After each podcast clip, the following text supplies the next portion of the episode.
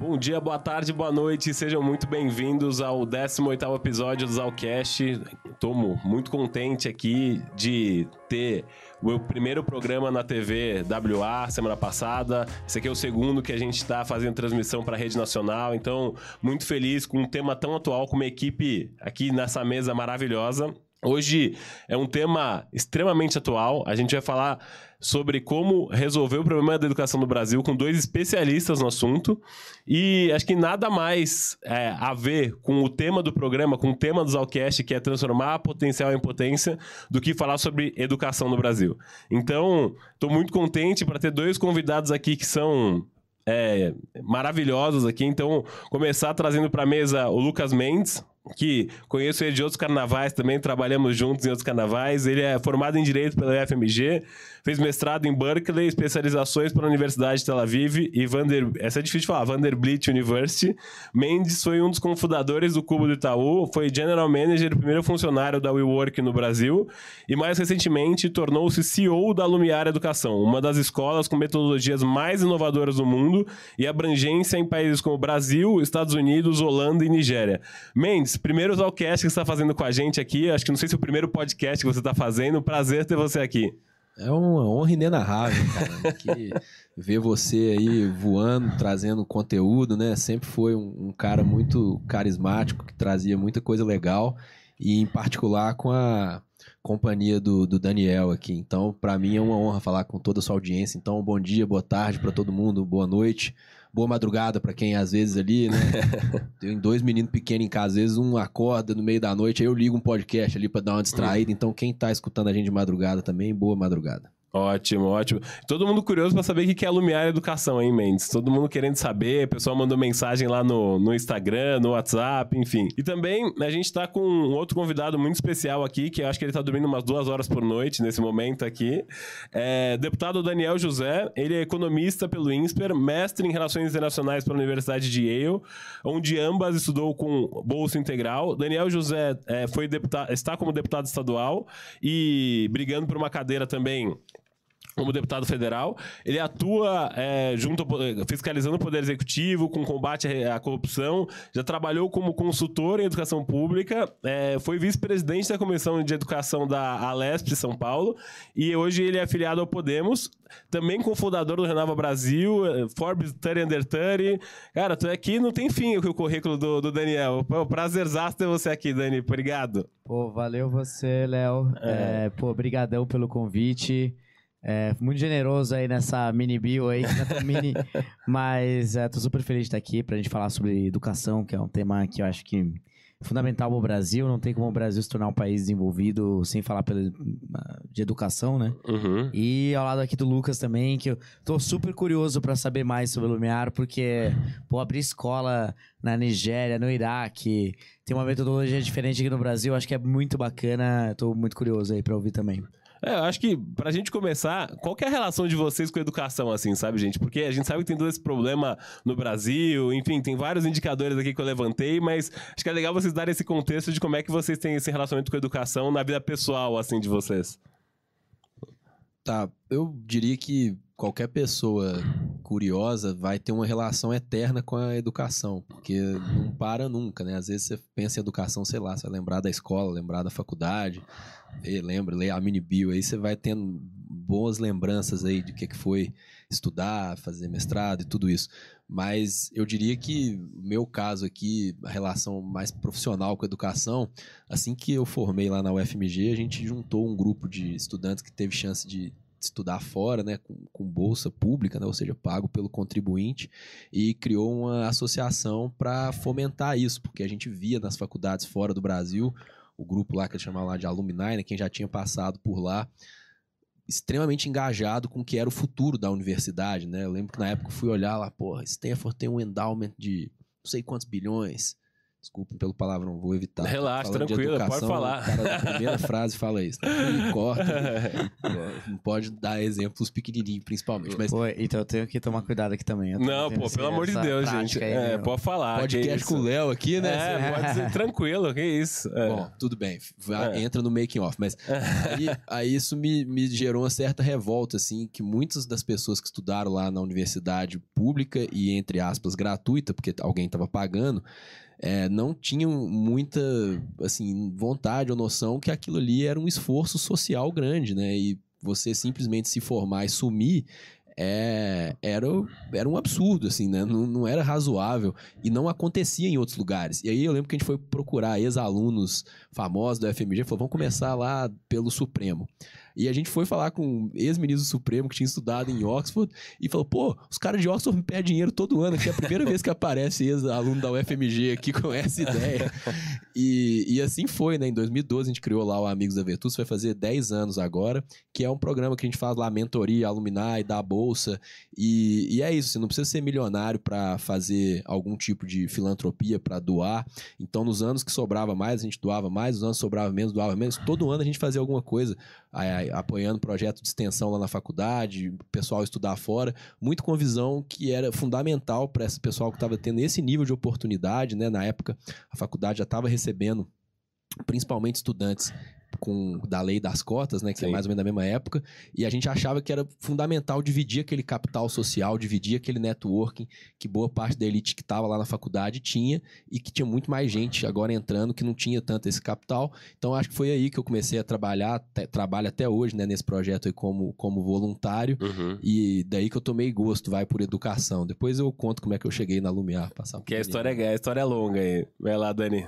Não, pra mim é. Eu sou de Bragança Paulista, interior de São Paulo, né? Sou o mais novo de 11 irmãos tal. Esse que meu pai queria ser padre. Nossa. E aí. é, enfim, uma família bem numerosa. Minha mãe é, começou a trabalhar aos 7 anos de idade, trabalhou a vida toda como diarista. E ela sempre sonhou em estudar, nunca teve a oportunidade. Então ela falou: olha, meus filhos vão estudar. E aí ela sempre empurrou muito para que eu estudasse. E através desse esforço dela em conseguir bolsa de estudos para mim, para os meus irmãos. Teve uma época também que ela viu que uma escola estava jogando fora as cadeiras e as, e as mesas, né? Dos alunos, aquelas bem mais velhas, que estavam todas já e tal. E ela foi pegando uma por uma, trouxe para casa, assim, carregou mesmo, trouxe para casa. E ela deixava espalhada ali pela, pela casa da maneira como dava, para ter. Pra que cada um tivesse um espaço ali para para estudar. E isso não deixa de ser uma maneira como ela conseguiu investir na, na nossa educação, né? Ela não tinha dinheiro e tal, mas através de bolsa, através de buscar um espaço, né, para que a gente pudesse estudar, foi super importante aí esse esforço dela e isso abriu muita porta, né? Aí que eu fiz economia no INSPER com bolsa integral, é, trabalhei no mercado financeiro, trabalhei com refugiados de guerra lá no Oriente Médio, fiz mestrado fora e enfim, acabei conseguindo ter uma trajetória bem bacana por conta Aham. desse impulsionamento da educação dela. Isso com 26 anos, né, que você tem hoje, né? Não, eu tô com 34, eu tô com 34. Eu, eu pareço mais novo, mas eu tô com 34. Não, mas legal. É, assim, eu queria trazer um pouquinho do contexto do Brasil, assim, porque eu sinto que entra governo, sai governo, a gente fala muito disso, e aí pega aqueles casos da Coreia do Sul que investiu é, durante 20 anos em educação, Singapura. Às vezes parece que no Brasil a educação nunca vai dar certo, assim, sabe? A gente vai, briga, briga. E eu queria entender muito como que um deputado pode ajudar na formação da educação, assim, sabe? Porque será que só o governo estadual consegue ajudar na educação? Será que a iniciativa privada, que é o caso do Lucas aqui, apoia? Eu queria muito entender esse contexto, porque você está inserido num contexto de educação, você foi vice-presidente da LESP lá, no caso da educação. Então, isso é uma coisa que eu tenho muita curiosidade, sabe, Dani? Queria muito escutar para você trazer esse parecer aí pra gente. Claro. é, olha, hoje, assim, no Brasil, a gente tem uma divisão de responsabilidades em que o Estado cuida do ensino médio e, e divide a responsabilidade com os municípios dos anos finais do ensino fundamental. Uhum. Os, o- os municípios cuidam parcialmente dos anos finais do ensino fundamental, dos anos iniciais da educação infantil. Então, essa é mais ou menos essa divisão de responsabilidades, né? Então, se você só atuar no município, só atuar no estado, você não consegue pegar todo o ciclo de, de vida de um estudante no Brasil. Então, Uhum. você tem que trabalhar nos dois ângulos. E também, é, no final de contas, o Brasil tem 40 e poucos milhões de, de alunos né, nas escolas públicas e por volta de 8, acho que são uns 8 milhões nas escolas particulares.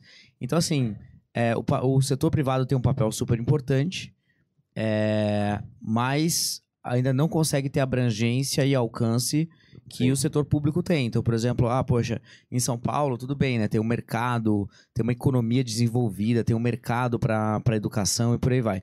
Agora, em Satubinha, no Maranhão, já não tanto. Em Atalaia do Norte, no Amazonas, também Verdade. não. Então, é muito importante que a gente consiga testar mais políticas públicas em que o Estado faça parceria com o setor privado. E eu sou um grande defensor de diversas modalidades uhum. de parcerias. É, mas além disso, né, a gente também tem que olhar para as redes educacionais e como fazer elas melhorarem. Sim. Como melhorar? Aí tem o trabalho do Poder Executivo e do Poder Legislativo. Uhum. O Poder Legislativo define as regras, né?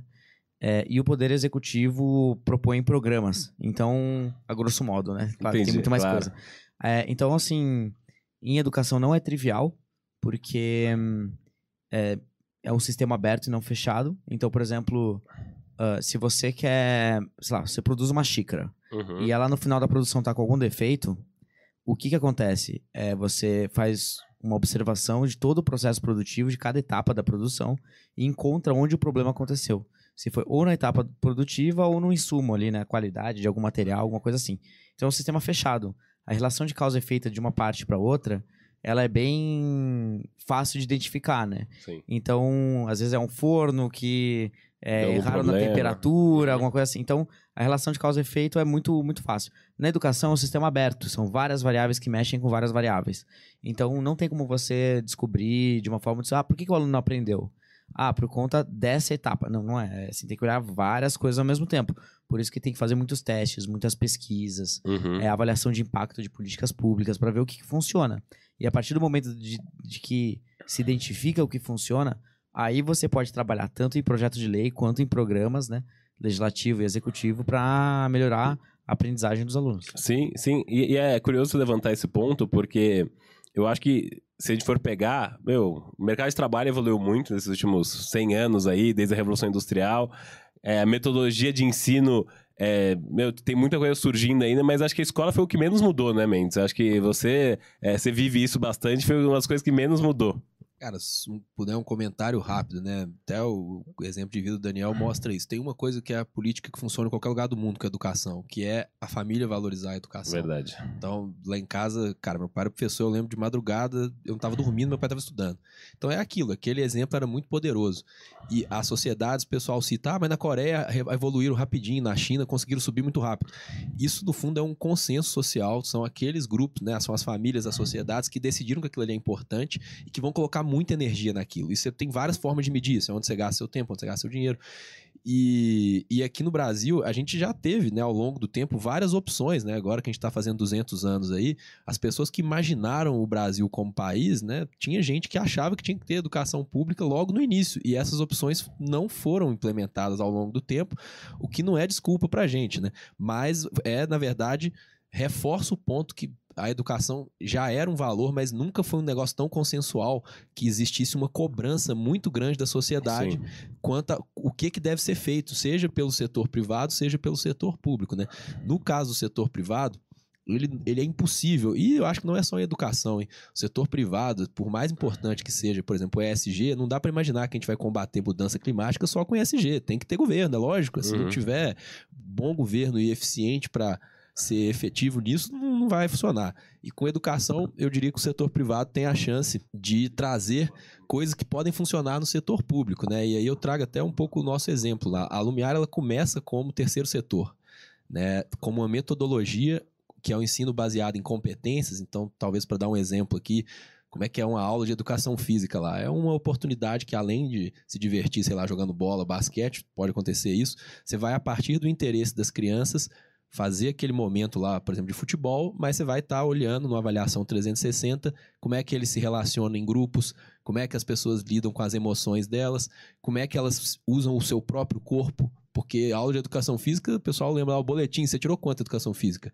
Pô, peraí, hoje o uso do próprio corpo pode ser uma forma espetacular de ter uma profissão do futuro. Você pode ser bailarino lá da Anitta para ganhar prêmios incríveis. Então tem tanta coisa incrível que pode acontecer, por exemplo, com o uso do seu próprio corpo, que é um grande desperdício a escola, inclusive a escola pública, não valorizar essas crianças que às vezes são grandes artistas, mas chegam lá, colocam 40 pessoas numa sala de aula, fica uma pessoa falando, né? Na pandemia ficou escancarado para quem tinha acesso, tem gente que nem isso não tinha, e aí a criança vai lá, daqui a pouco faz uma prova, não vai bem na prova, e todo aquele talento que ela tinha em outras áreas, cadê? Para que, que aquilo ali servia? E, é, e essa metodologia que a gente tem, a gente tenta olhar para crianças de várias maneiras, né? Eu estou vendo aqui, na época que a gente trabalhou junto, era um grande vendedor. Muitos vendedores apanharam na escola, no sentido que sofriam para tirar notas altas. Não eram todos, mas às vezes a pessoa era ultra carismática, conseguia ter grande empatia, e ninguém estava avaliando isso.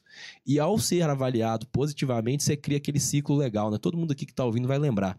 Aquele momento que você foi bem em alguma coisa, isso gera confiança, alegria, você chega em casa e conversa com a família, seus colegas te valorizam, e isso gera um ciclo positivo. Então, às vezes, a criança foi bem numa prova de matemática e ela melhora de nota em história. Por quê? Porque dá aquela. Eu consigo.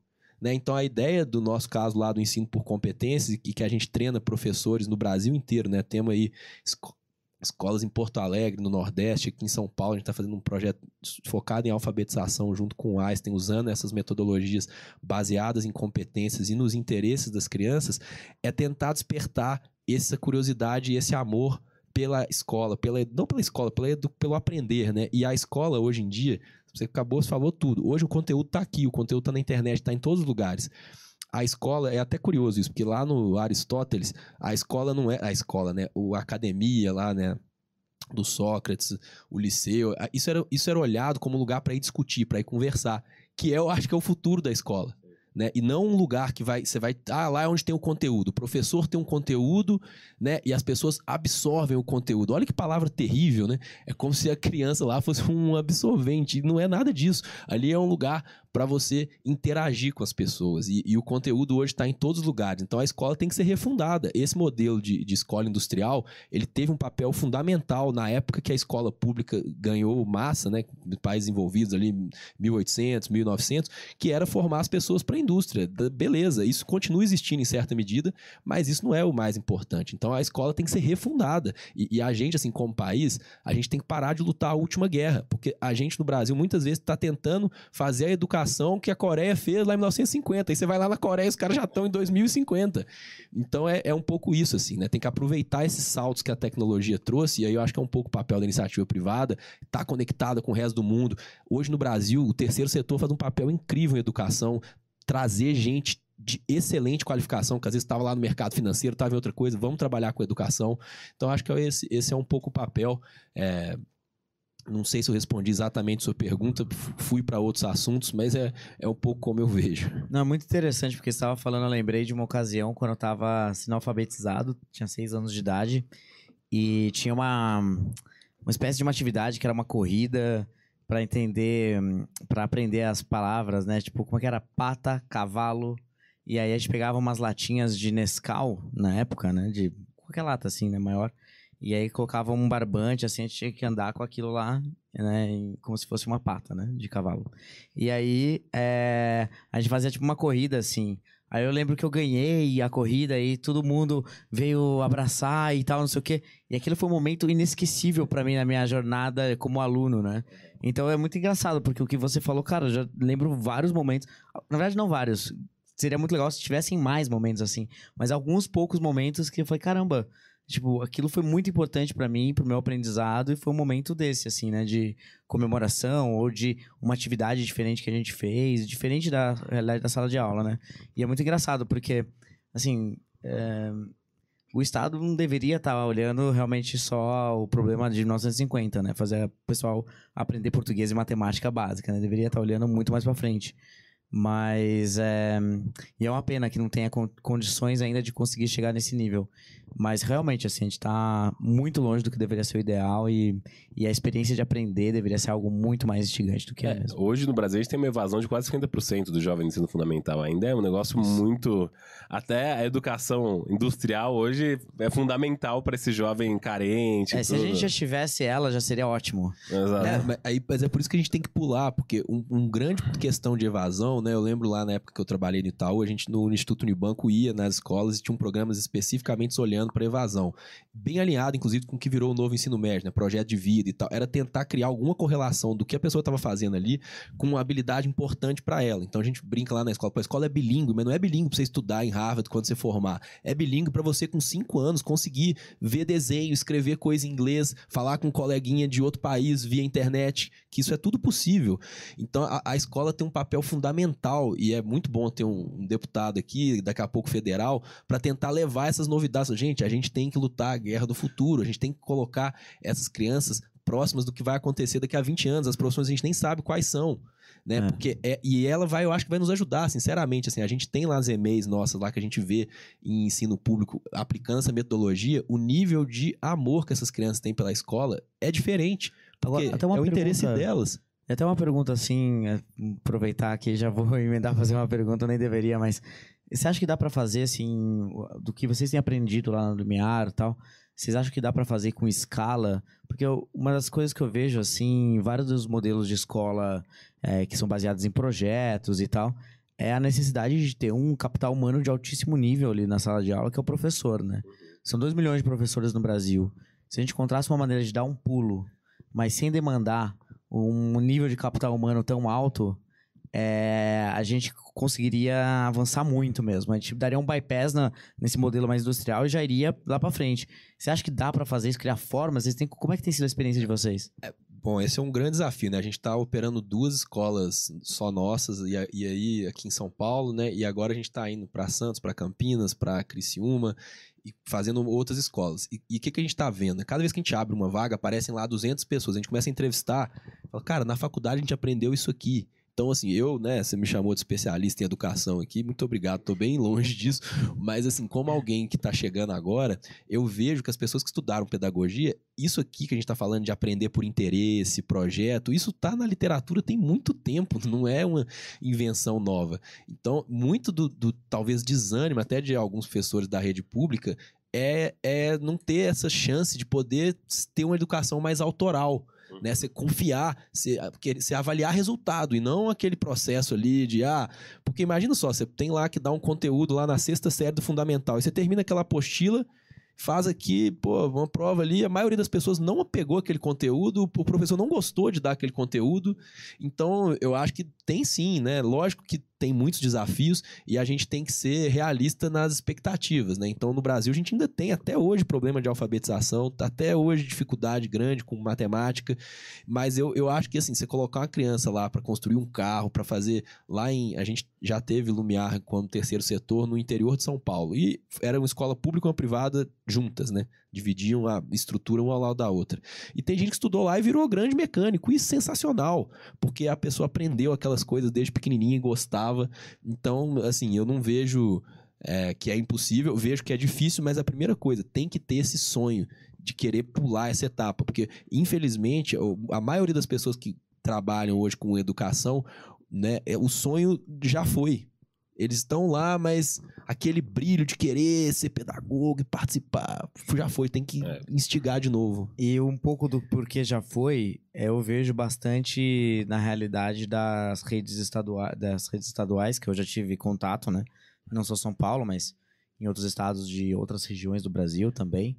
Mas é muito do mau desenho da carreira, que Não tem desanima plano muito. nenhum ali. Não, assim, o plano é uma maluquice. Hoje, assim, até há pouco tempo atrás, por exemplo, na rede estadual de São Paulo, para você elaborar o, o olerite de um professor, eram mais de 300 variáveis. Nossa. Era um PDF de várias páginas. Então, assim, é uma loucura, é um caos. E aí tem um monte de pseudo-benefícios que foram negociados com governos anteriores para não ter que aumentar salário, que poss- possibilitava o professor faltar mais vezes durante o mês, eh, de forma justificada, e dessa maneira tem um aumento ali indireto de salário, uma vez que ele pode faltar mais, e aí quando chegava a fazer a conta, podia faltar uma semana no mês que não tinha desconto de salário, e aí um monte de coisa assim que, poxa, no final de contas faz o professor bom ficar médio ao longo do tempo, o professor médio ficar ruim ao longo do tempo, o professor ruim que não tem vocação para aquilo, sumir, não aparecer mais e faltar em um monte de aula. Então assim, é, é uma carreira que acaba alinhando todo mundo para incentivos negativos para a educação não funcionar, né? Além do que a formação dos professores também não está ligada com a realidade da sala de aula. É. Muita teoria, pouca prática. É fora a remuneração também. A remuneração dos é professores é, hoje é terrível. muito defasada. A gente fez na, em São Paulo agora, é, há poucos meses, esse ano ainda, a gente aprovou a nova carreira de professores no Estado. Que daí muda a base salarial, muda os critérios de evolução de carreira, né? É, extingue boa parte desses descontos e tal. É, mas consegue aumentar a base de salário. Então, hoje o professor, na nova carreira, ele começa ganhando R$ 5.500 por mês e na escola tempo integral 7.500. Então, Caraca. é um negócio assim bem maior do que era o antes assim, o salário competitivo até com o setor privado para várias áreas. Com certeza. E que a evolução passa a ser mais por desempenho ao longo do tempo do que por tempo de serviço. O que é muito interessante também. Levando o modelo Ambev para a rede pública aí.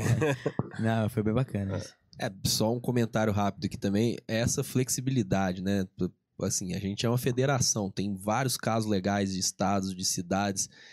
E uma vez que essa reforma do RH aí do, do, do Estado, dos professores acontece, você consegue dar um pouco mais de liberdade, sair dessa briga de gato e rato e trabalhar aí com incentivos, né, dos, dos professores terem. A gente tem vários casos lá que as pessoas nos procuram, falam, cara, eu quero ter mais autoria, eu quero conseguir. A pessoa quer brilhar, tipo, é isso, né? É, eu acho que esses com essas coisas, a escola às vezes poda as crianças e poda os, os, próprios adultos. Então, se a gente for despodando os adultos, a gente vai ajudar a dar maiores asas aí para Isso molecada. é muito real. Eu vejo, por exemplo, um ponto da carreira antiga de professor de São Paulo era eles darem aula em várias escolas. Então, tanto na rede estadual, eles pegam ali também aula na rede municipal, aí pegam uma escola particular e tal. E aí, quando vira o ano e, e, tem a nova grade horária em cada uma das escolas, tem sobreposição de aula. Então ele tem que escolher onde ele vai faltar. Os 30% do tempo dele que ele deveria é, se preparar para as aulas, ele tem que estar no transporte de uma escola para outra. Então, até um ponto muito importante dessa nova carreira foi de ter 40 horas semanais de um professor em uma escola específica. Que daí ele conhece a comunidade, ele conhece o nome, do, lembra o nome dos alunos, né? Então ele consegue se preparar para as aulas, assistir às aulas de outros professores, é, dar feedback, receber feedback. Então, assim, aí você começa a ter um ambiente, porque muitas vezes a gente se confunde, ah, não, condições melhores para o professor é salário. Tá bom, isso é uma parte da história. É uma parte razoável, né? Porque o salário hoje realmente é muito ruim. Mas, assim, tá longe de ser o todo, porque se você quer fazer uma carreira melhor para os professores, você tem que pensar nas condições de trabalho. Como que eu melhoro naquilo que eu quero fazer? Tipo, um artista que quer ser um artista, assim, um artista bom, ele tenta todos os dias melhorar o, o craft dele, né? A técnica dele e tudo mais. É um atleta que é bom, ele também busca melhorar todos os dias, assim, condicionamento físico, em estratégia e tática e por aí vai. E por aí, cada carreira tem as suas demandas. E o professor, muitas vezes, está numa carreira que ele não consegue melhorar ele já tem uma formação que não é adequada, ele chega lá com uma carreira que desanima e quem que premia muitas vezes aquele que não, não dá nenhum exemplo e ele fica ao longo do tempo, fala, poxa, eu não quero mais fazer isso. E os bons acabam saindo. É, tinha muita, muita remuneração por tempo de casa, né? Se o professor às vezes ficava 30 anos no colégio, ele ganhava uma remuneração a mais, e às é, vezes o professor ia barrigando. brasileiro é assim, né? Na, é. O funcionalismo público no Brasil é assim, a evolução é da carreira é por tempo. Isso é terrível. E, Dani, como um deputado pode ajudar com isso? Como que um deputado pode ajudar na educação? Acho que é a primeira pergunta, mas você vai responder depois do comercial aqui. Vamos fazer o um break rápido, pessoal. A gente já volta. 15 segundinhos pra gente tomar uma água e a gente já volta para pro Daniel e o Lucas responder essas perguntas aqui. Bom, pessoal, então o bate-papo aqui tá, tá bem interessante. Os bastidores aqui a gente já tava discutindo. Acho que o próximo a próxima iniciativa de educação vai sair dessa sala aqui, a conversa tá, tá grande, mas a gente parou a conversa para saber como que um deputado estadual e um federal podem contribuir com a educação. Você falou já um pouquinho por cima, Dani, mas acho que esse momento de eleição é muito importante a gente detalhar e mostrar que não é só governador, não é só presidente, que deputado, senador é tão ou mais importante até Sim. do que esses cargos é, eletivos, do que esses cargos eletivos, né? Sim, é muito do que um presidente, um governador faz tem que ser aprovado pelo legislativo, né? Então essa já é uma instância em que dá para fazer muita coisa. Então vamos supor que tem um governo que manda um projeto para o legislativo, pode ser a Assembleia Legislativa Estadual ou a Câmara dos Deputados, né? E aí com um certo um, um projeto que tem um certo objetivo. E o trabalho do deputado ali é pegar, receber esse projeto e conseguir fazer um trabalho técnico, se ele conseguir ter uma força política para isso, que é onde entra a política, que é difícil, mas ele tendo espaço político para isso, ele consegue pegar, receber esse projeto e alterar ele, trabalhar em mudanças que procurem melhorar esse projeto, ou até, se o projeto não tiver muita salvação, for um projeto ruim, tentar afundar esse projeto e por aí vai. Então, muitas vezes o trabalho de um deputado é, é muito mais o de um zagueiro do que de um atacante. Uhum. Agora, às vezes, também dá para ser atacante também. Então, ir lá e propor projetos de lei que vão, de alguma maneira, fazer alguma alteração na educação que jogue positivamente para que tenha mais resultado em aprendizagem, redução do abandono escolar, mais taxa, melhor taxas de alfabetização na idade correta e por aí vai. Então, é, esse trabalho de atacante é mais raro e mais difícil. A gente acaba ficando muito mais com o trabalho de zagueiro, de, de goleiro, né? O que a pessoa olha para mim e fala, pô, você zagueiro e goleiro não tem condição. Você tem 1,60m, é, tá ferrado. Mas é, ainda bem que não é um esporte, né? É. Então depende muito mais da nossa cabeça do que da nossa, nossa força. E então, é, enfim, até um exemplo né, de um projeto é um projeto que é o meu principal do mandato, que é o ICMS Educacional, que é um projeto que já existe em alguns estados do Brasil, em seis estados diferentes do Brasil.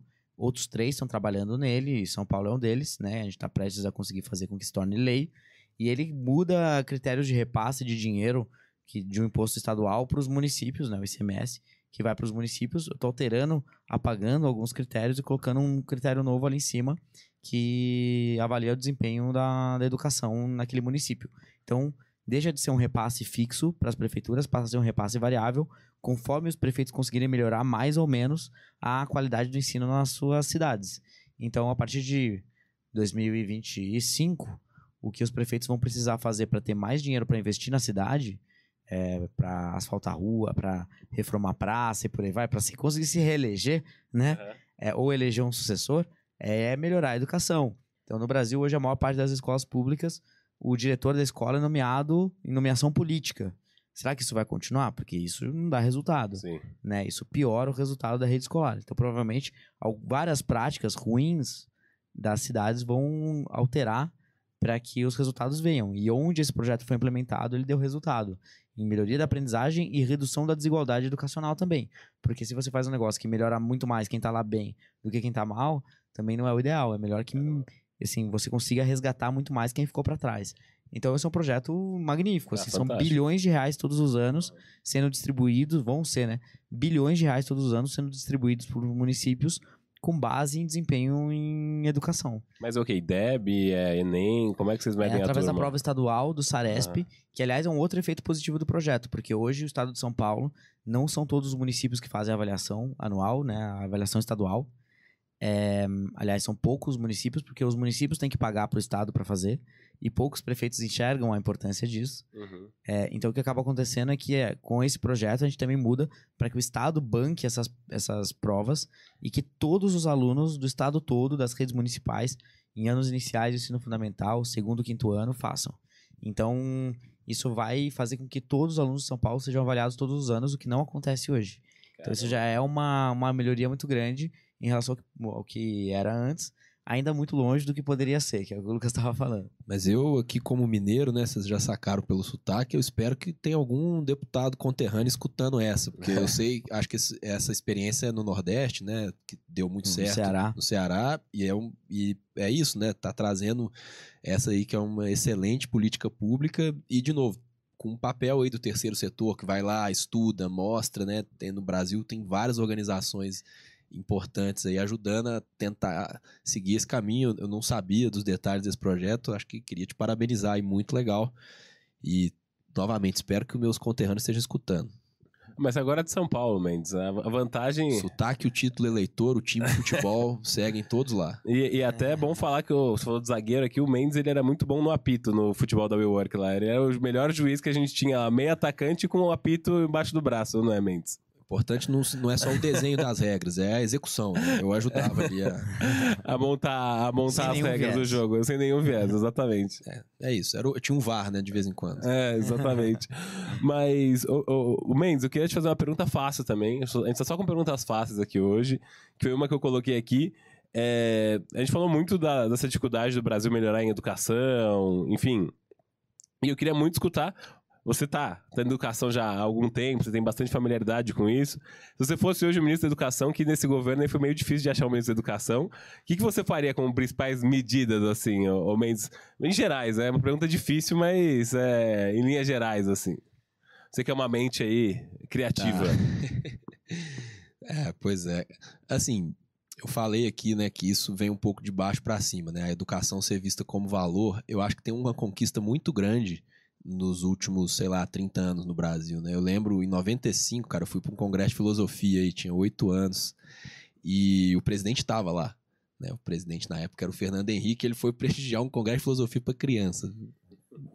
Mas isso mostra, né, tipo, que desde lá, e, e apesar de, de tropeços, avanços, mudanças, eu, eu acho que é uma linha de melhora, né? Mas educação não é uma panaceia. Tipo, a gente tem a Argentina aí que, em teoria, resolveu esse problema de educação, né? alfa- Alfabetizou a população antes, etc. Mas entrou em outros problemas e agora lá a educação está piorando. Então, os avanços no Brasil envolvem educação, mas não devem vir só da educação. O Daniel deu um exemplo muito bom de reforma administrativa. Para mexer na educação do Brasil, que é largamente uma questão do setor público, a gente tem que ver pacto federativo, é outro exemplo excelente, como é que o dinheiro vai para lá. A gente tem que olhar para essa questão do RH. Esse é um desafio no mundo inteiro. Por exemplo, neurociência já mostrou que criança pequena tem facilidade em mexer com o idioma. O mundo inteiro sabe disso. Como é que a gente vai lidar com isso? Né? Lá, lá em Portugal, por exemplo, também os professores mais velhos lá não- às vezes não são bilíngues. Então tem desafios super complexos. É, eu acho que o papel aí do, do ministro é muito, ou da ministra, seria muito mais desenhar o que, que é o sonho, o que, que é o projeto. Mas E- investir em educação básica ou educação é, de ensino superior? Não, aí tem até uma questão, né, que o, o governo federal tem uma responsabilidade com o ensino superior, mas ele também tem como, muito mais sendo essa referência, criando né, boas condições e bons incentivos. Eu, mas eu vou te dar um exemplo bem concreto, e eu acho que já tem, né? Por exemplo, Olimpíada Brasileira de Matemática. Olha que coisa incrível. Na nossa época não era tão importante, porque não era tão divulgada.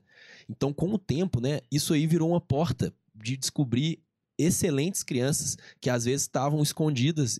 Então eu acho que é tentar dar visibilidade, né? Acho que isso sem dúvida. É, eu sei que já existem vários prêmios, mas eu acho que isso aí o ministro poderia bater na porta aí desse monte de fundação no mundo inteiro e fazer vários prêmios que deem visibilidade, porque quando as pessoas têm visibilidade, elas vão querer ir atrás. O que está acontecendo nessa cidade? Que todo ano aparece gente aqui vai bem lá na, no Congresso de Filosofia, na Olimpíada de Matemática, na Olimpíada de Hip Hop, no que quer que seja. Né? Então, acho que tem um papel central do ministro ou da ministra de criar esses, esses bons exemplos e, e dar espaço para esses gestores públicos, para essa molecada grande que está querendo trabalhar com educação. Então, acho que tem, tem muita coisa para fazer. É, idealmente, conseguir terminar um tempo no cargo, né? Acho que pode ajudar também. Ficar mais de dois anos já seria um grande Avanço. Co- conseguir tomar posse depois de ser nomeado, né? Mo- Escrever um currículo correto, né? Pra É. isso, né? Esses detalhes. É, não, mas é, é isso, assim, né? Eu acho que independente aí do viés político, tem muita coisa que valorizar o que está sendo bem feito. A gente é a República Federativa do Brasil. Não dá para imaginar que um cidadão lá em Brasília vai apertar um botão e resolver. Verdade. Verdade, a gente tem muito essa ideia de Salvador da Pátria, mas eu queria fazer a pergunta pra você também aí, Dani. É, eu acho que assim, eu, eu o Lucas, o Mendes tocou em, em, em pontos super importantes.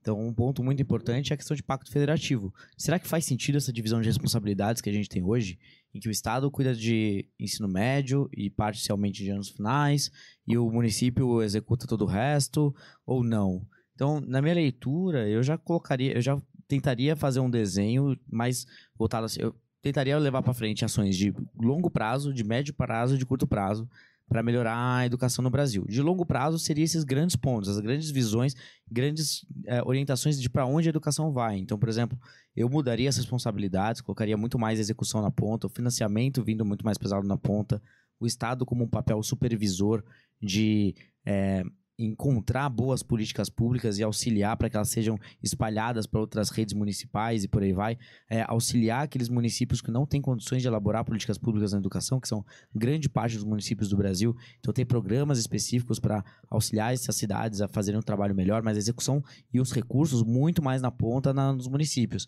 e o, o governo federal no Ministério da Educação com um papel muito mais estratégico né, sobre as grandes orientações pra, de currículo, é, de formação de professores, de é, avaliação e por aí vai. É, eu também acho um, que o Brasil, acho não, tenho certeza que o Brasil aloca muito mal os recursos da educação. Então é importante que as universidades encontrem outras fontes de receita, sejam cada vez mais fiscalmente responsáveis, né, para que de alguma maneira a gente consiga ao longo do tempo realocar prioridade para a educação básica. Lembrando que obviamente a alocação de mais recursos não se traduz necessariamente em resultados melhores. Aliás, uhum. boa parte das políticas Verdade. públicas de educação, elas é, não exigem grandes investimentos. Então, isso é muito interessante da educação. Então, é, você consegue ver assim, redes que conseguiram melhorar muito o resultado com quase nada de investimento. E o Brasil que aumentou muito o investimento por aluno ao longo do tempo, é, sem ter, sem colher muitos resultados em termos de aprendizagem. Então, essa não é uma linha é, com uma correlação alta, né? De, de qualidade. Se investir mais, vai ter um resultado melhor. e resultado, né? Não, não, quer dizer, uma coisa não quer dizer a outra, né? Não tem uma causalidade tão grande, porque é pelos motivos que eu falei.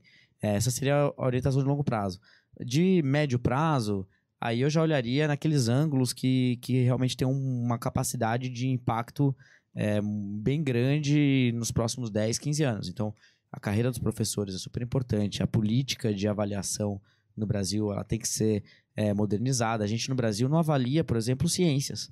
Né? O mundo avalia ciências, né? Então, é a língua do país, né? Matemática e ciências no PISA. Né? É, o Brasil não, o Brasil não mede ciências ainda.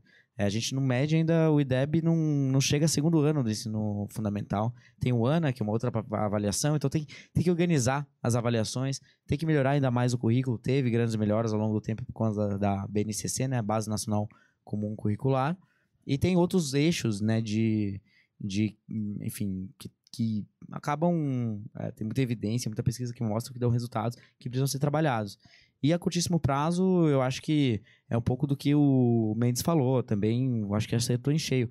É, como que a gente faz campanhas mesmo para que a educação se torne uma prioridade, seja uma grande corrida, que todo mundo ache um assunto muito mais legal do que é hoje, né? Você fala de educação hoje, a maior parte das pessoas torce o nariz e fala, ixi, lá vem os pedagogos falar e tal. Sendo que tem uma visão extremamente interessante de. Assim, eu aprendo muita coisa sobre organizações, sobre economia, sobre várias áreas, estudando e aprendendo mais sobre educação. Então, fazer com que isso seja de fato uma prioridade através de campanha, através de ações, através de exemplos, eu acho que é fundamental. Então, super alinhado aí com o Mendes. Caramba, combinaram aqui os dois na, na ideia. É, isso é muito interessante mesmo, porque o pessoal pensa sempre, poxa, fase de educação, papo de, papo de pedagogo, vai ser lento, não vai ser, não vai ser legal. E eu acho que eu queria te perguntar também, acho que para os dois, né? Hoje, qual que é, principalmente para você, Dani, como é que, qual que é a principal dificuldade hoje no, na LESP, que você viveu aí como deputado estadual, para aprovar esse tipo de projeto de educação? Porque eu imagino que não deve ser uma coisa fácil ali, né? Deve ter, você deve ter que é, fazer vários, vários relacionamentos, fazer várias reuniões, porque tem gente que não tá nem aí, deve ter muito, não tô falando, tem muita gente boa na política, mas tem gente que tá ali mais pra bater o ponto, enfim, sabe, toda essa situação de político, e é eu que é, eu já vi até o pessoal brincar em outros podcasts que você mudou a carreira pra política e todo mundo tem, vira o nariz, nossa, vai virar político mesmo, caramba. Sabe que alguns anos atrás eu fui pra Jordânia trabalhar com refugiados de guerra do Iraque e da Síria, né? Minha mãe ficou desesperada. Desesperada. Não, Daniel, o que você tá fazendo na sua vida? Seu trabalho é muito bom hoje, você ganha bem. Olha o que você vai fazer, vai pra zona de guerra, pelo amor de Deus tal. Quando alguns anos depois eu falei que ia me candidatar, ela falou, pô, você não quer voltar pra Jordânia e tal? Porque no final de contas é isso, assim, né? Ela, assim, hoje a política é vista quase como uma atividade criminal, assim. É tipo assim, tem gente que fala, assim, minha mãe até falou, nossa, ficou com até com uma coisa meio decepção, assim, poxa, meu filho vai entrar pra política, que triste, assim, sabe? Sendo que, na verdade, a política deveria ser vista como uma grande forma, uma ferramenta para servir as pessoas, sobretudo quem mais precisa, em escala. Então, isso é uma coisa maravilhosa quando é feita, claro, com bons valores, com técnica, o que é muito importante. E eu acho que talvez o principal entrave ou um dos principais, porque nunca é uma coisa só, né? É, quando a gente fala de sistema, tem vários problemas ao mesmo tempo, nunca tem um problema só. Mas o que me chama muita atenção é a qualidade técnica dos políticos. É, técnica em termos de políticas Verdade. públicas. Nossa. Porque eu conheço vários políticos extremamente habilidosos, extremamente habilidosos, que conseguem, assim, dar nó em pingo d'água, é, articular coisas, assim, inacreditáveis, é, extremamente talentosos, muito bons naquilo que eles se propõem a fazer.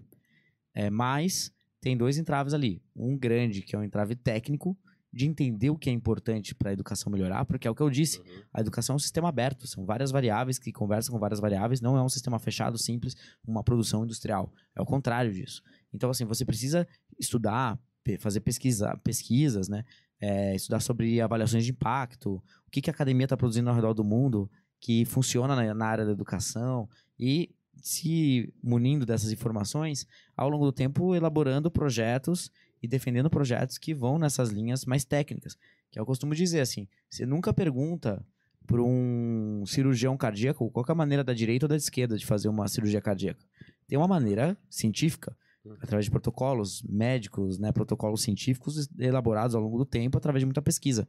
E na educação deveria ser parecido com isso, né? Então, é, você nunca entender nada de medicina, depois resolver é, operar alguém, vai dar ruim, entendeu? Não vai dar certo. A probabilidade é muito baixa da pessoa sobreviver, né? Por mais que a intervenção seja pequena, inclusive. Agora, é, no setor da na política, eu vejo muita gente que tem uma influência, acaba mudando muitas coisas dessa grande cirurgia, cirurgia cardíaca aí, que é a educação no Brasil, só que sem saber o que é isso. Então, isso é muito complicado. Tem habilidade política? Tem, mas falta técnica. E aí, um outro elemento que é bem importante, falta um senso de servir bem comum, né? Servir as pessoas e não estar ali para se servir, que é um caso de, infelizmente, um número enorme de políticos. né? É, e aí a gente falou bastante de referências globais. A gente falou de Coreia do Sul, a gente falou de Singapura. E, e eu queria muito ouvir o Mendes agora para falar que modelos hoje que vocês olham como referência assim global, Mendes. Que vocês estão numa escola hoje que é inovadora, que imagina que eu vi até reviews no site falando que uma das principais reclamações é que os pais não conseguem escrever os filhos por causa da, deve ter mais demanda do que oferta, né? Então, eu fiquei com bastante curiosidade para saber qual é a referência de vocês hoje, se vocês já são a referência total no mercado hoje, Mendes. Não, esse review aí, eu, eu uma vez me contaram, falaram, pô, o que, que vocês arrumaram lá no, no Google? Seus que entra lá, a pessoa que deu nota baixa que não conseguiu É, vaga pra. exatamente. Pô, será que essa pessoa trabalha aqui e tal? Eu Procurei lá, não. É, esse problema aí é um problema, entre aspas, bom, né? Mas a gente tá abrindo mais escolas aí em São Paulo, no interior, espera seguir, né, em até outros lugares do mundo, porque no nosso caso o currículo nosso é flexível, então a gente consegue dar pouco de conteúdo, sei lá, da quinta série na sexta, da sexta na quinta. Então essas e como a gente tem um currículo de habilidade, né, se a criança está estudando na Polônia, o que ela aprendeu de empatia, de comunicação oral, vai para o currículo dela, um, um ensino bem individualizado. Então a gente faz inclusive troca com escolas públicas, que a gente tem parceria que a criança pode da escola pública ficar um tempo na privada e vice-versa, que trabalham por projetos, né? E aquilo ali vai para o currículo individual dela, né? Que a gente faz ali um, um Nossa, muito legal software em mosaico, é que cada criança tem o seu. Então, imagina, você ficou lá nos Estados Unidos um tempão, seu inglês tá voando, história do Brasil ficou para trás. Aí você vai ser jogado lá numa sala e vai tentar fazer tudo igual, né? A gente não, a gente tem projeto individual, tipo TCC de faculdade, desde ali do, do ensino fundamental, para cada criança conseguir ir no seu ritmo, mais o grupo, né, acompanhar o que tem lá na, nas normas curriculares, educação é um setor super regulado, então, né, não tem espaço assim para chegar lá e fazer o que dá na cabeça. Então, tudo feito isso aí com muito cuidado, mas a gente a Lumiar, o pessoal perguntou de onde vem isso. Isso é brasileiro, assim, né? Foi aí, quem começou foi o Ricardo Semler, depois entrou lá o Daniel Castanho, juntaram vários educadores no mundo inteiro para refundar a educação numa ideia meio Tesla, assim, de não tenta melhorar o carro para ele ficar híbrido. Não, começa um carro novo, fazer um carro elétrico. Acho que um pouco do conceito era esse. E a gente é procurado por gente no mundo inteiro. Então, é, é mais um caso de uma iniciativa de educação brasileira que tem repercussão no mundo, já foi premiada na Unesco, na OCDE, e, e o, o, que a gente nunca tinha feito era usado ela em escala, e agora sim, com outras escolas, a gente vai ter chance de levar isso para outros lugares, e inclusive né, a gente tem o compromisso de todo lugar que a gente tiver uma escola da rede privada, a gente ter algum tipo de parceria com a, com a rede pública, onde a gente é sempre muito bem recebido, né? Até mando um abraço especial aí para a Prefeitura de Santos, que, putz, foram incrível com a gente. É, abriram, contaram para a gente, por exemplo, da dificuldade quando a Prefeitura implementa ensino integral. O que, que eu faço com esse tanto de hora? Né? Como é que a gente dá um uso bom? Porque é um super investimento de gente, de tempo, só que o uso não é tão claro, porque em teoria o feijão com arroz ali é de manhã acabou. E aí, iniciativas incríveis de esporte, de cultura, e como é que isso pode ser aquela chaminha que empolga as crianças, né? Mas para não fugir 100% da sua pergunta, a Finlândia tem coisas muito legais nessa parte de aprendizado é, por interesse, mão na massa. Então, é isso que a gente tenta trazer muito, assim, né? Essa, usar a mão, usar o corpo, e isso como instrumento de, de aprendizagem é, pode ser esse gatilho né, de criar essa, esse ciclo positivo de feedback positivo na criança que muda a relação que ela tem com, com a educação e não só dela, muda inclusive da família, né? Porque a criança chega em casa mega empolgada. Então a gente brinca lá que é um indicador se a criança tá chorando para ir para aula ou tá chorando para sair. Se estiver chorando para sair, tá melhor. Quer estar tá ali, né? Mas eh, todo mundo vai lembrar. Você não vai lembrar da escola, da, de todas as aulas. Você vai lembrar dos seus amigos, você vai lembrar, né? menos ali de o que, que você estava fazendo, muito mais com quem e o que, que você sentiu ali. Então a gente tem várias referências, sim, mas inclusive no ensino público aqui no Brasil tem muitas referências, e, e aí volta até para sua pergunta, né? Eu acho que um grande papel que uma autoridade pública pode fazer é dar luz para isso, né? Criar esse compromisso.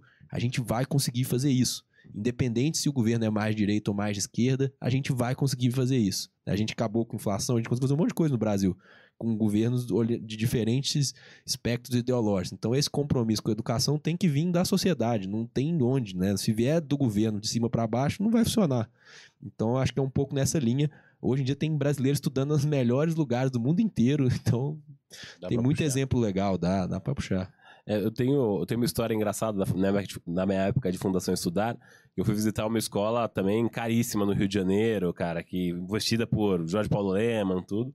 E aí eu tava com um grupo de 20 pessoas com esse perfil, de pedagogos, educadores, tudo. E o gestor da escola, ele era um cara de mercado financeiro. Era um cara de um, de um fundo e ele tava cuidando da escola. E aí ele veio apresentar pra gente a, a escola e falou assim: ah, a gente tem três tipos de escola dentro do nosso grupo aqui. Uma para quem, quer, quem vai ser liderado, uma para quem vai ser meio termo e uma para quem vai ser líder no colégio para quem vai ser líder na carreira profissional e vai para fora do Brasil. Cara, isso gerou uma revolta, assim, na turma. Que, assim, a gente começou... Eu comecei a perder a mão da turma, assim. A galera ficou revoltada. Falou, meu, como que o cara tá falando isso? É um educador, que absurdo. Isso, meu, não pode ser assim. Então, assim, acabou gerando uma situação super, super chata. E aí, acho que vai muito na linha de de. É, eu tava dessa semana com, com o Walter Longo lá, num, num, evento com ele. Ele falou que no Brasil a gente tem. E o Nietzsche fala muito isso, né? Que tem moral escrava versus moral aristocrática. E aí a gente tem uma crise de liderança também no Brasil muito grande. Como que a gente pode, através da educação, criar mais lideranças, assim, sabe? Eu acho que o Mendes deve ter bastante caso, o Daniel também. Como é que vocês acham que vocês, a gente consegue despertar esse tipo de coisa no jovem hoje? Cara, pensa aí todo mundo quem que é o seu maior ídolo, ou onde essa pessoa estudou. Vai vir um monte de gente do esporte, vai vir um monte de gente de outros lugares que não, não necessariamente tem só a ver com isso. Né? Eu, eu acho que tem uma oportunidade muito grande de valorizar coisas que as pessoas têm, habilidade com cultura, habilidade com esporte. Isso tudo, gente, hoje em dia a gente está aqui produzindo conteúdo. Produzir conteúdo virou uma coisa, é uma indústria enorme. E olha Sim. o tanto de habilidade né? Hoje tem até criança que, né, que os pais produzem conteúdo. E, e ninguém está olhando para isso. Então, eu diria que é um papel, assim, do, dos educadores, né? E, e eu, antes de entrar lá, né, como CEO lá na, na Lumiar, eu resolvi entrar como educador lá. Por um, fui dar... Lá a gente divide a figura do professor em tutor, né? Igual ficam aí anos com as crianças e MES, que são mais aí para os professores, assim. Eu fui lá ficar um tempo com a turma. Cara, uma sala de aula não é mole não, viu? Você pode ter a metodologia que você quiser. Você tem um monte de desafio com aquelas crianças e cada uma com uma coisa na cabeça como é que você consegue tentar extrair o melhor e participação.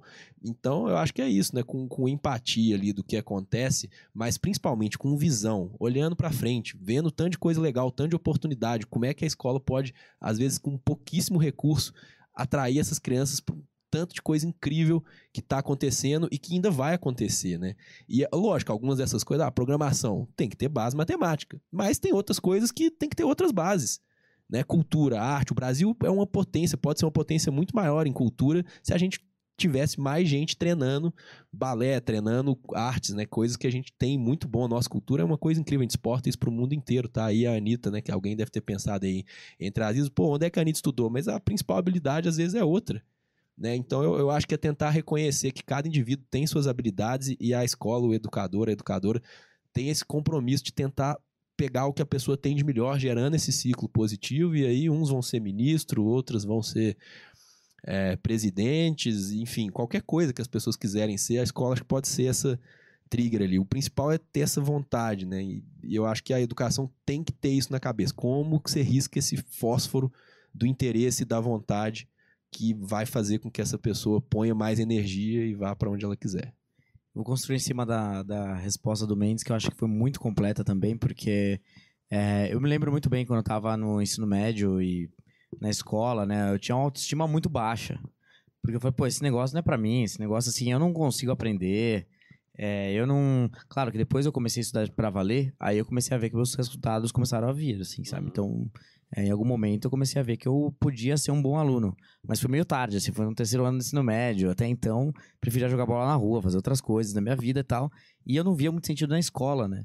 E falava, poxa, é, eu não tiro nota alta, então não, sabe, não vai dar em nada, tal, não vou conseguir fazer. Sabe, então assim, muitas, são milhões e milhões de crianças e adolescentes no Brasil que pensam exatamente dessa forma, porque tem um modelo de escola que não que não instiga eles e busca fazer eles descobrirem no que, que eles são bons e celebrar as vitórias e entender o que, que eles gostam de fato. Então, é, não, não só pensando em conteúdo, mas pensando em, poxa, em como essa pessoa se desenvolve de uma maneira mais ampla, né? Então, pô, para você desenvolver uma autoestima, para você desenvolver, sério, uma certa uma certa visão sobre o que você quer fazer do seu futuro e tal. Muitas vezes a escola hoje não consegue responder nada disso.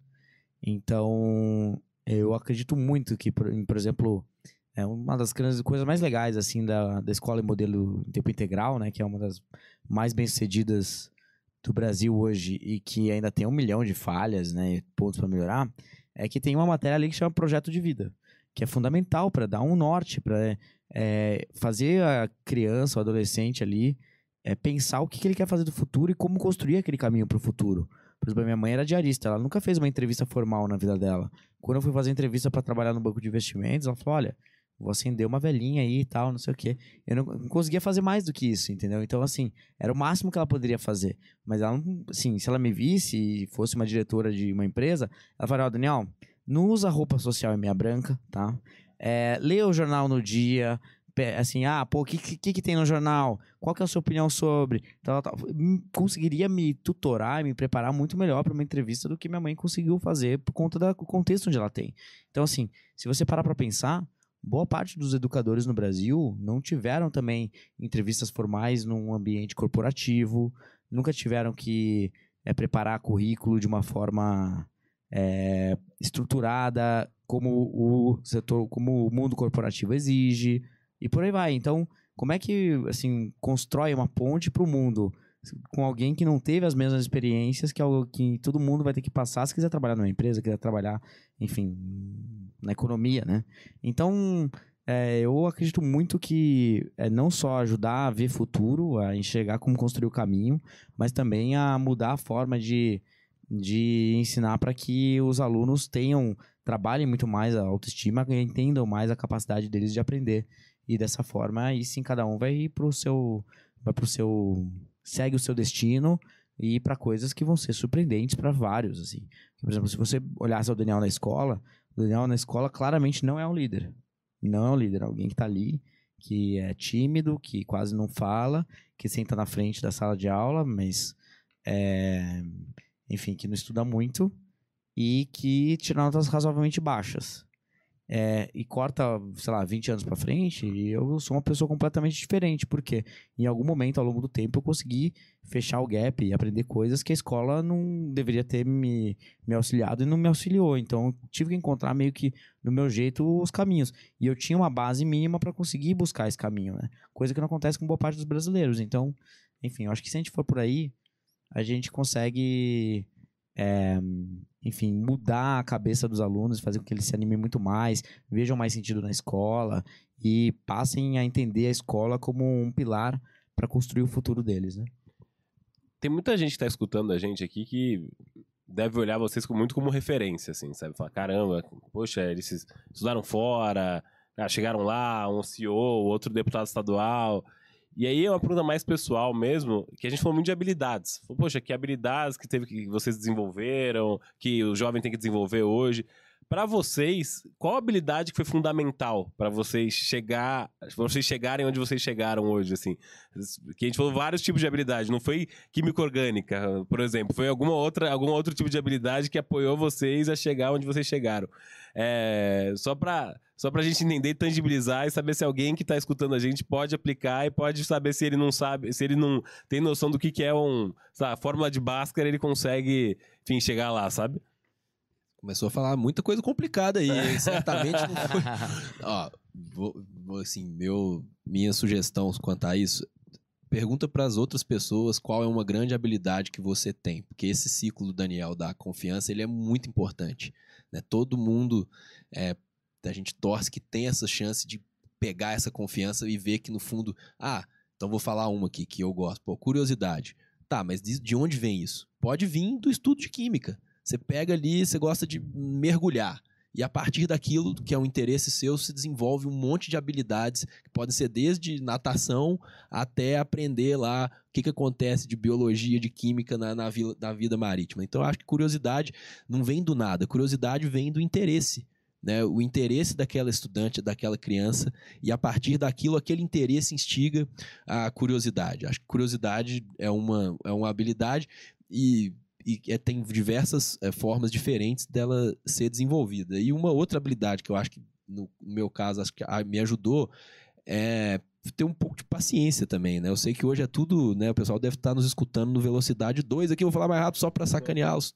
Já voltei ao Pior normal. que eu só ouço também a dois, né? velocidade 2.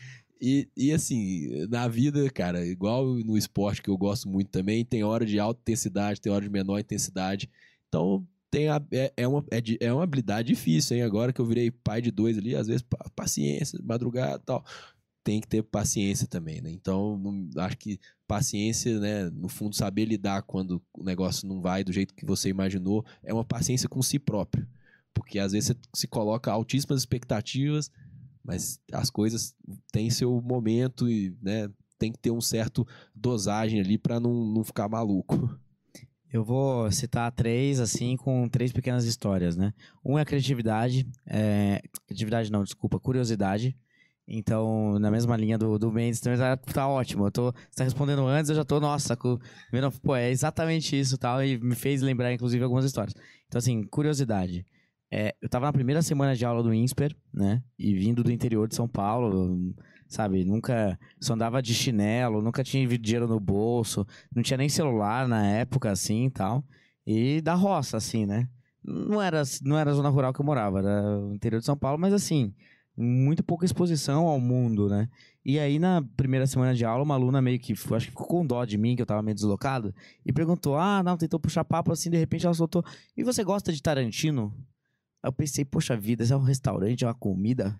Aí eu fiquei assim: Aí eu anotei assim, né? Tarantino. Aí depois eu fui no computador da biblioteca e coloquei lá Tarantino, dei o Google, vi que era um diretor de cinema. Aí eu comecei. Aí eu comecei a pesquisar e ver, ir atrás de filme. Comecei a assistir filme do Tarantino. Aí depois eu comecei a ir do Scorsese. Aí depois de vários outros é, do Nolan. Aí vários outros diretores. Você então, assim casou assim, com a menina no final, ou Dani? Não, e, e aí, assim, isso para dizer que por muitos anos e até hoje eu ouço alguma coisa que eu não sei o que é, eu anoto. e depois eu vou pesquisar para ver o que é aquilo. Então, é, como a formação não é só português, matemática e tal, assim, eu cheguei no INSPER, por exemplo, não tinha nenhuma referência cultural. Assim, é muito interessante, assim, quanto que eu tive que desenvolver de, sabe, de conhecimento, que, de coisas que não tem nada a ver com econometria, com estatística, com é, macroeconomia, com microeconomia, que são as matérias, eram as matérias básicas de economia do INSPER. Então, esse é um ponto, né, curiosidade. O outro ponto que eu acho que é importante é a resiliência, porque é, pô, eu também, começo da faculdade, tinha 10 reais por dia para me manter. Café da manhã, almoço, janta e transporte. Então, ida e volta da faculdade já ia mais da metade do dinheiro. E o resto ia só pra, sabe, no final de contas eu acabava passando o dia com pão de queijo, não sei o quê, pulava refeição direto. Todo dia tava pulando pelo menos uma refeição, se não duas, se não as três, porque eu gastei muito no dia anterior. Então, assim, é, foi por muito tempo, eu falei, cara, será que é possível? Sabe, eu vou desistir disso, eu vou desistir. Então, no começo eu pensava desistir três vezes ao dia, depois uma vez por dia, depois três vezes na semana, depois uma vez por semana, depois três vezes no mês, depois uma vez no mês. Aí eu me formei. Então, é assim, a resiliência foi muito importante, porque você não constrói nada na vida em menos de 10 anos, assim. Você não consegue fazer nada realmente significativo, né? Então, via de regra, né? Claro que tem exceção. E por último, que eu acho que assim foi muito importante para mim, é entender mais o aspecto emocional. Então, por exemplo, eu fiz uma matéria nos Estados Unidos que chamava Interpersonal Dynamics no, no mestrado, que é dinâmicas interpessoais. Então a gente tentava numa roda sem nenhum escopo, sem nenhum papel, e as pessoas começavam a falar uma com as outras, e aquilo suscitava feedbacks imediatos, duros, positivos e tal. Isso suscitava várias emoções nas pessoas. Aí, de repente, uns brigavam com os outros, aí outros chorava, aí outros não sei o que e tal. Então, assim, era um curso muito maluco, mas que foi super importante para mim, porque foi a primeira vez que eu fui é, instigado a, a me analisar, entender o que, que eu estava sentindo. O que, que eu estava sentindo naquele momento? É raiva? É, mas será que é só raiva? Será que isso descreve o que eu tô sentindo mesmo ou não? Ou será que são outras coisas? É, quando eu olho a reação de uma pessoa a uma certa ação, o que que, que, que será? Qual emoção será que ela tá sentindo? É, o que, que será que tá acontecendo dentro dela? Então, isso também, para mim, foi muito importante, até pro, por autoconhecimento, para eu evitar me estressar muito mais do que deveria, para eu, enfim, conseguir ter mais tranquilidade, para conseguir fazer melhor aquilo que eu me propunha fazer. Então, assim, três assim, historinhas, mas que de, de habilidades que para mim foram super importantes e que não tem nada a ver com português e matemática. Nossa, interessantíssimo. Eu acho que inspira muito quem tá, quem tá escutando e quem se interessa por educação, assim.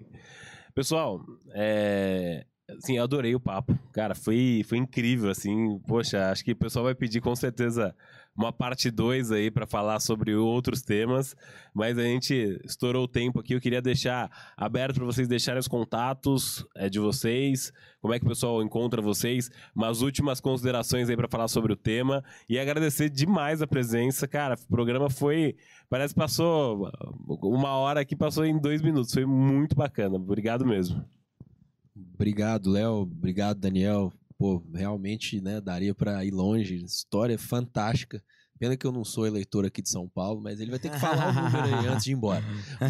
mas, mas, aqui, assim, pra, acho que para terminar, né, a gente falou muito de habilidade, mas eu, eu acho que eu, eu, gosto de ser bem claro quanto a isso. Português e matemática é importante para caramba. Aí, melhorei, hein? Então, o, é muito mais sobre como é que você cria esse interesse, risca essa fagulha mas é, depois, né, no, ao longo do tempo, essas habilidades clássicas também vão ter seu papel. Elas não são suficientes, mas elas também são muito importantes. É, Para achar a Lumiar aí, ó, a gente está em São Paulo, está em Campinas, está em Santos, está com Santa Catarina, incrível aí com a turma de Criciúma, mandar um abraço aí para os nossos amigos de lá. E, eu, pô, eu, eu não sou muito de Instagram, então no LinkedIn lá, procurar o, o Lucas Mendes, a Lumiar, mas acho que o mais legal não é o Lucas, é, é ver lá que a gente está fazendo nos Instagrams da, da Lumiar. Tem muita coisa legal. Quem gosta desse assunto, a gente está contratando também, se tiver gente interessada. E foi um enorme prazer, né? Agradecer todo mundo aí que ajudou a fazer aqui com a gente, que nos apoiou para deixar a gente participar disso. Então, em particular, minha família lá que segurou a, as pontas, queria agradecer. E é isso, passar para o Daniel aí desejando muito boa sorte aí, que eu sei que o dia dele ainda vai longe com a, com a campanha. Pô, obrigado, Mendes. Ah, agradecer pelo convite aí, pro, pelo, pelo podcast aqui, pelo Zalcast. E, pô, muito legal, adorei a conversa, aprendi pra caramba hoje. E agradecer também o pessoal aí que ajudou na parte técnica aí. É, obrigado pela, pelas sábias palavras aí, Mendes. Adorei também todas, todas as suas falas, assim, pô. Achei muito bacana. Quero conhecer o Lumiar depois. É, passando a campanha aí, essa loucura e tal. Eu vou arrumar um tempo muito em breve para ir lá fazer uma visita, conhecer mais o projeto. Vou seguir no Instagram, inclusive, também. E, enfim, minha rede, minhas redes sociais, eu acho que não posso falar número aqui, tá? Porque, enfim, é, Por questões tem- eleitorais. por né? questões legais. Mas, se vocês entrarem lá no Instagram, vocês vão ver na hora.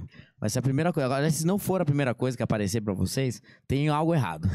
Mas vai aparecer lá. Então, Passa uma é... equação aí, ó. aí A turma vai. É. ai, ai. Mas é verdade, eu poderia fazer isso. Vou pensar depois numa bem facinho para o pessoal pegar. É, mas me- minhas redes sociais são todas Daniel José BR. Então, para Instagram, Twitter, Facebook, qualquer coisa. Daniel José BR, em especial lá no Instagram, a gente tem um. Produz muito conteúdo, muita coisa bacana, é, muita análise sobre política, sobre educação. É, e agora muita proposta, né? Porque tem campanha. E, e é isso. Sigam lá, acompanhem lá e, e se vocês gostarem, apoiem a gente nessa, nessa briga longa para melhorar a educação no Brasil através da política, que não é trivial. E obrigado mais uma vez, Léo. Tamo junto. Imagina. Valeu vocês, demais. A casa é de Adorei. vocês. Pessoal, queria agradecer a audiência de vocês todos aí, vocês da TV que estão acompanhando. É, pessoal do YouTube, é, sigam a gente nas redes sociais aí, Zalcast, meu, meu Instagram pessoal também, o Léo Zalkman. Terça-feira a gente vai ter um outro programa, o Zalcast 19. A gente vai falar sobre cultura de startup versus cultura de empresa grande, como tomar a melhor decisão. A gente vai trazer o ex-diretor de pessoas do Nubank, então acho que vai ser um bate-papo bem interessante que a gente vai ter aqui. É um prazer fazer esse programa. Cara, queria agradecer a turma aqui, Gabriel, Samuel, aí o pessoal que me pede para sempre mandar um abraço, o Gabriel Pavani também, a turma aí que me escuta sempre, Conrado, enfim, Luiz Balares, turma toda, obrigado a todos, um abraço e até semana que vem. Valeu!